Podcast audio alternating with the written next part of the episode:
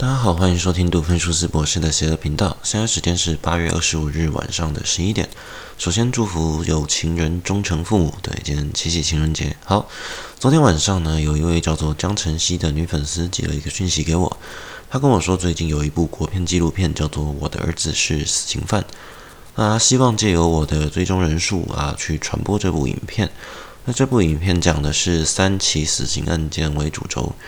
那他分别探讨死刑犯，还有死刑犯的家人、律师跟他周边接触的人事物这一些连接，去了解，让大家了解为什么我们这个社会会造成这个样子的死刑犯，还有为什么他会拥有这样子的行为。那导演是这一位江同学的老师，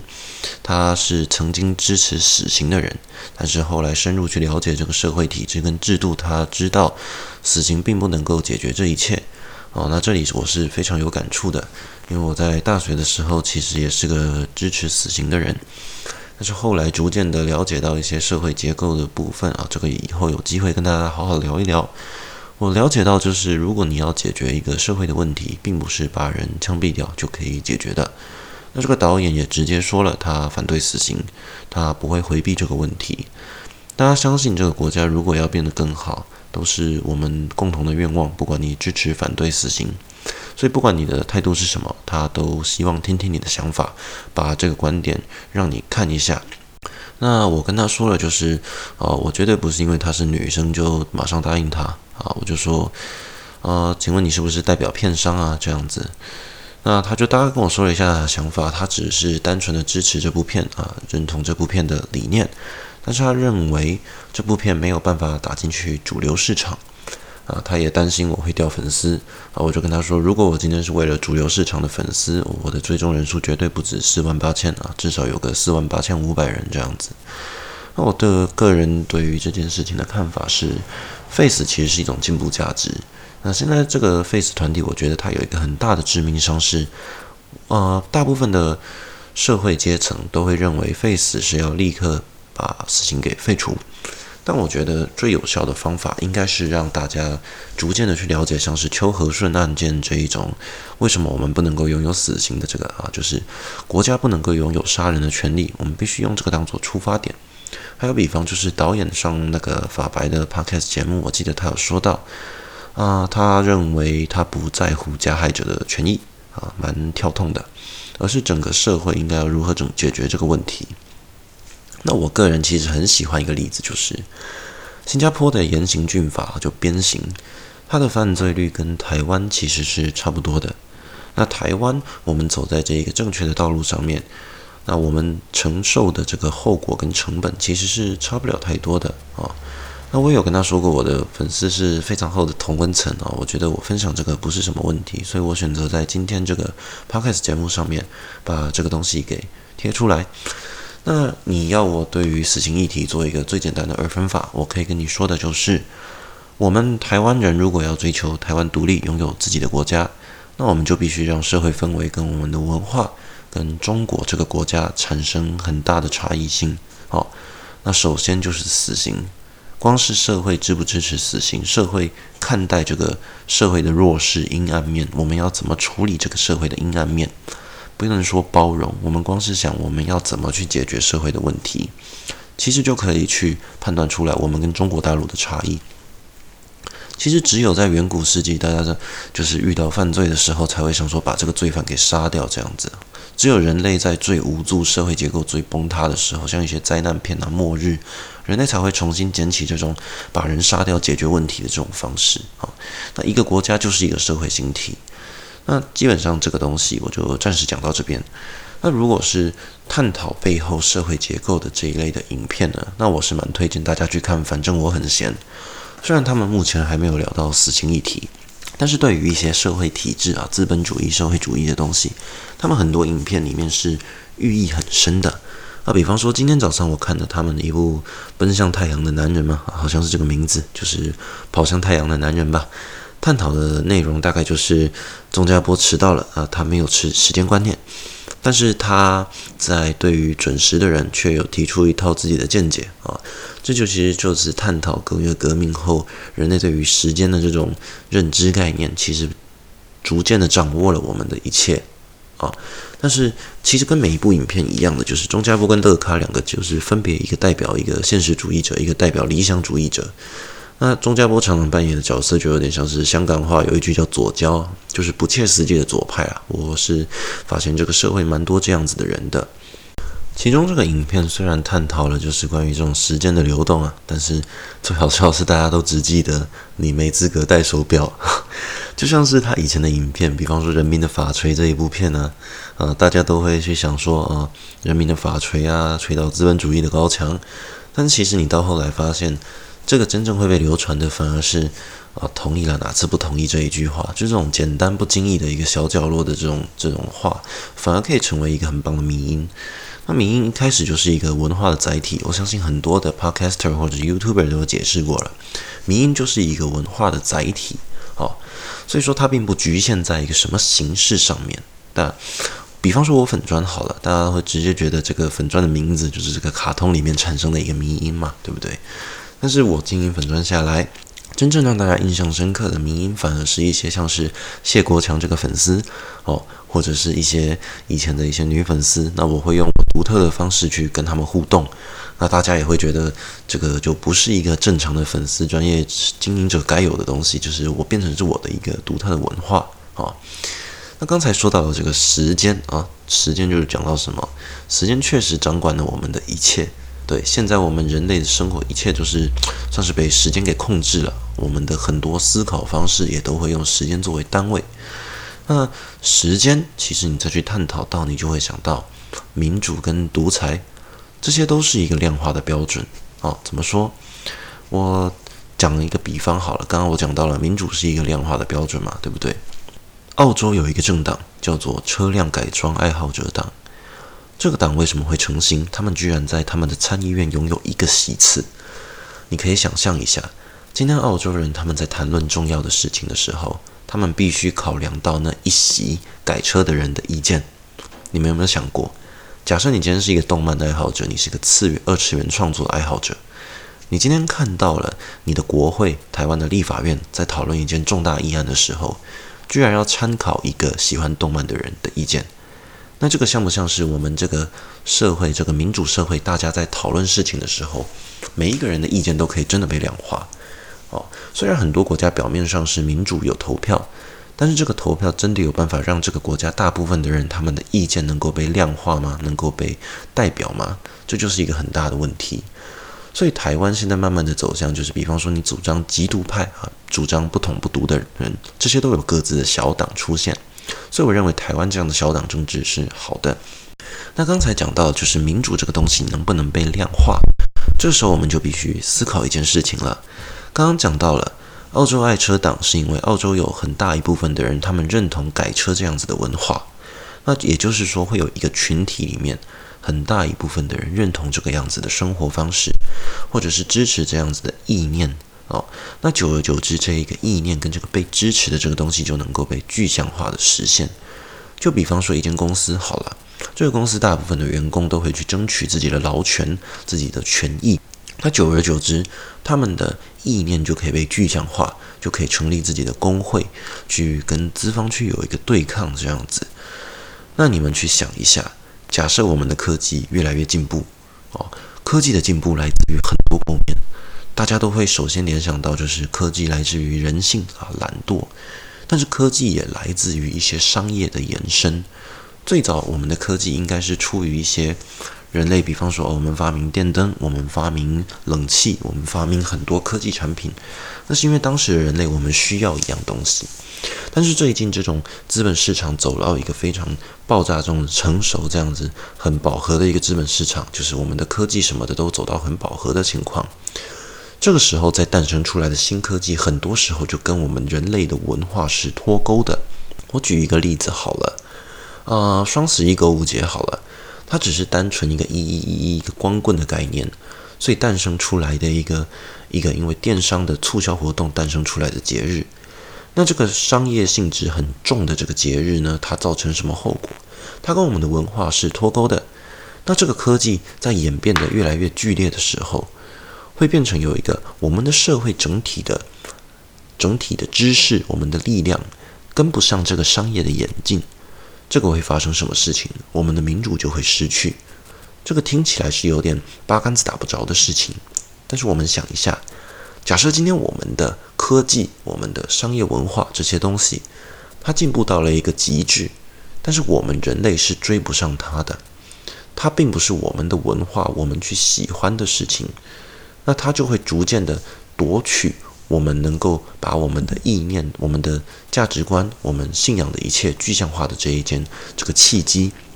我再跟大家举一个例子好了，曾经有一间美国的公司叫做孟山都啊，他们发明一些基因改良的这个农药啊、种子什么的。那他们破坏印度的生态是这个样子的，他们一开始先用很低廉的价格卖一些基因改良的种子啊、农药哦，确实这个比他们原本的东西还要来得有效，种的东西也更一致、更标准化。但是印度的农夫在种了他们以后，发现很多东西他们只能继续跟孟山都买。那变成是原本的那些农药啊、种子这些东西就没有人在卖了。那久而久之，他们整个统占了这个市场之后，变成是他们整个垄断了。所有的农民都只能够去进孟山都的货，那农民就是只能一直被压榨，一直被压榨，成本就一直被控制。那你们想一下，这个孟山都他们跟印度的文化是完全搭不上任何关系的。他们完全是一个商业利益，就是一个资源流动的这个概念去形成的一个公司，一个商业模式。那这样子的科技进步，对于我们人类总体社会，这是好的吗？印度的农民他们的想法有办法被表达吗？这个我认为是绝对不可能的。那孟山都的结果是造成大量的农民自杀啊，这个资源分配的极度不流通。这也可以探讨到资本主义的过度膨胀，就会造成少数人把持多数人的资源哦。科技的进步，如果到了一个极致，就是会大概发生出这种样子。所以，你今天身边如果有一个是拥护自由市场经济啦，或者是他认为科技应该越来越进步，我们不用去在乎这种人类本分、人人本就是人本跟人之间的相处的这种东西，他如果不在乎的话，那这个东西他也会觉得我们只要科技进步就好了。我们其实不太需要民主自由这些东西啊。我去享受它，但我不认为我们应该要继续为它付出什么努力。这样子的人就很容易出现。那前面讲完了孟山都，其实想跟大家聊的是，我之前认识一个北欧人哦。那那个北欧人跟我说，我们人类应该要拥抱 computer 哦。他是一个无政府主义者。那他跟我说的东西，我是半认同的。为什么？因为其实。他跟我们讲到无政府主义者，还有拥抱 computer 啊，人类应该依靠科技。他提到了苏联啊、中国，他们因为科技的进步，那没有这么去 care 民主或者是一些权益的部分、资源不对等的部分，他们有了爆炸性的成长。他认为全世界应该要变成一个 unit，应该要结合在一起，然后去侵略别的国家、侵略别的星球啊。所以说，他某方面也是一个认同希特勒理念的人。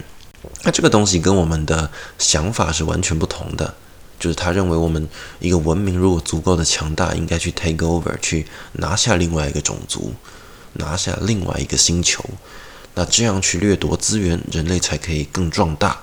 但这时候你就要想到，我们的目标活着是为了什么？是为了壮大自己到一个极致，还是说我们去建造、建构一个更友善的社会呢？这其实也可以思考到，你拥护独裁国家的人，基本上就是一个没什么良心的人。啊，你在乎的是一个整整体的利益，你不在乎每个人的权益，可以用这个角度去诠释。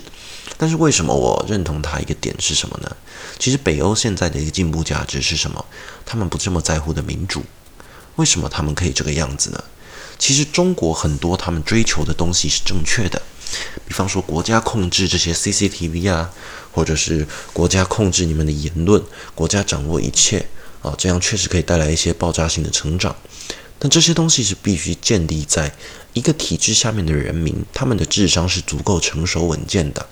就好比北欧国家大部分的人，他们都已经经历过所谓的民主啊，他们对于民主的这个认同已经是很深化的情况下，大家的民智都已经开的时候。他们认为我们应该要让政府拥有多一点权力，让政府拥有多一点权力的时候，因为大家人民是聪明的，就好比是你今天是一个在一个会跟资方去争取权益的一个工厂工作好了，那你们大部分的人都已经很勇敢地为自己的权益而站出来的时候，是时候要让资方去做一些统合的时候，你们确实应该放出一点权益出去，权力出去。那这个时候，假设国家拥有更多的权力，国家做起事情来也比较简单，也比较快速。这是北欧国家慢慢在思考的，我们人类要怎么摒弃民主制度这样子。那中国在中间没有接受过民主自由的这个洗礼，他们在这样子的情况下去强求追求的话，就会造成比较糟糕的结果。比较糟糕的结果有什么呢？其实马克思只是一个生错年代的人。你们去想一下，历史上实行马克思主义最接近的国家叫柬埔寨，啊，他们发生什么事啊？他们死了四分之一的人口。这就是一个你中间没有经过那一个进程，你就想要一步登天的结果。所以今天北欧是他们幸运，他们拥有中间这一个民主化的过程。那因为资本主义垄断了他们的生态，他们决心就是想要抛弃资本主义，就是走向这种旧的社会主义路线。这是北欧的问题，还有北欧能够这样做的原因。但是北欧并不晓得，就是中国并没有接受过这样子一个民主化的过程。那他们也不晓得，中国现在虽然科技进步，但他们造成的反效果是什么？就像我刚刚讲到的，这些科技跟中国人的文化是没有关系的，纯粹是一个商业利益跟一个盲目追求的科技。这就是为什么西方社会的人说，西方社会这个国家他们的科技进步跟他们本国国民的这个生活习惯是相通的。那刚刚讲了这么多，举了这么多例子，其实就是想要探讨到，反正我很嫌他们那个时间观念的影片啊，时间主义人掌握了我们的一切。好，重点来喽，你们有没有想过，以前我们当兵戴手表，大家都会说对表，女生就算没当兵，应该也体会过那个手机时间或者是手表时间大家都不一样的年代。我们大家都会说，来以我的时间为准，现在几点几分，我们几点几分集合。你们有没有发现？现在这个社会已经没有人再这么做了，因为我们的手机已经透过网络自动帮我们把所有的时间都统一了。这个情况就会造成好处是啊，我不能够迟到，因为大家时间都是一样的，我们都会有 standard 一个标准。但这个坏处就是这个时间会凌驾在你生活的一切之上，你生活的一切都会被这个正确的时间给支配。所以，反正我很嫌他这个影片呢。他虽然是强调中加波他的这个左胶的这种样子出来，但是他确实强调了时间这个东西确实支配了我们的一切。不然为什么我们去度假，我们去享受真正这种人类生活美好的这个时候，大部分人都会有一个那种忘记时间的概念。我懒在这个地方懒一个下午，我要多久就多久，那才是我们真正的人类的生活。你去在意时间的话，只会让你当时很多事情去放弃、去烦恼、去舍弃你当时原本该享受到的东西、该享受到的人类社会互动。这个就是时间啊，因为时间掌握了我们的一切。那因为我们的时间透过科技去导正了一切。那顺便跟大家聊一下我们的科技，好，所以我认为总理的一个结论就是。如果我们的科技没有办法跟上我们一个社会群体的总的文化来说，这个科技它并不能够代表我们的情况下，那科技越是进步，就越有可能毁掉我们的民主。至少民主是现阶段人类拿来决定事情一个最好的一个方法。民主不是最好的，我们永远都在发现更好的一个制度。好，前面讲到就是科技跟不民主，你们想一下工业革命好了。工业革命确实造成人类社会的这个科技一飞猛进啊，但是造成什么结果呢？大量的劳工被压榨啊，人类整体的生活品质其实是没有提升的，只是个人的生活品质其实是没有办法被提升太多的，因为你付出的劳力是更多的。但这个过程中，其实就可以利用这个历历史来思考，这个东西对我们到底是好还是不好。好，那以上就是今天的节目。希望借由反正我很闲，还有大家聊到啊、死刑犯这个议题，这些社会结构面的东西，我相信这些东西是串联在一起的。还有科技跟人类社会追求什么样的发展啊？还有北欧人的想法，为什么他们可以摒弃他们的民主呢？这些东西我相信都是今天我聊到的东西。好，那以上就是今天的节目。节目做了一个小小的更动，就是我把每一集一开始的 highlight 还有开场白拿掉了，好，我希望可以变成一个更顺、更自然的方式跟大家有所互动。那最后想跟大家说的是，我很开心，节目终于出现的第一个复评哦，一星复评，这代表什么？代表终于有人愿意给评价了，但是评价是什么还没有跳出来。那我现在新推出的一个单元叫做失眠书店啊，是因为有很多人跟我说我的声音非常的催眠，那我干脆分享我的梦境，以我的梦境为主轴，做一个这样子的单元。那希望你对这个单元有任何的喜欢不喜欢，都能够留言跟我说。那未来我会期望做出双人对话的节目啦，这是我们希望可以做到的。因为其实我发现单人对话没有办法营造出任何这种幽默啊、这种好笑的这种地方。那我发现有些时候我跟人家在聊天的过程中，这个东西其实如果被录音下来，就被剪辑下来，其实是一个很棒的节目，我认为。而且中间其实是充满着欢笑，所以我的第二季节目啊，不会说做那个失眠书店第二季。我第二季节目没有意外的话，就会做一个双人对话的这种节目。那怎么演进之后再跟大家慢慢报告。好，以上就是今天的节目。那希望大家喜欢的话，可以给我一个五星评论，或者是表达一下你的意见，给一星也没关系啦。好，一星我也会拿出来炫耀。好，那希望你们可以订阅我。好，差不多就这样。那祝福大家有一个愉快的夜晚。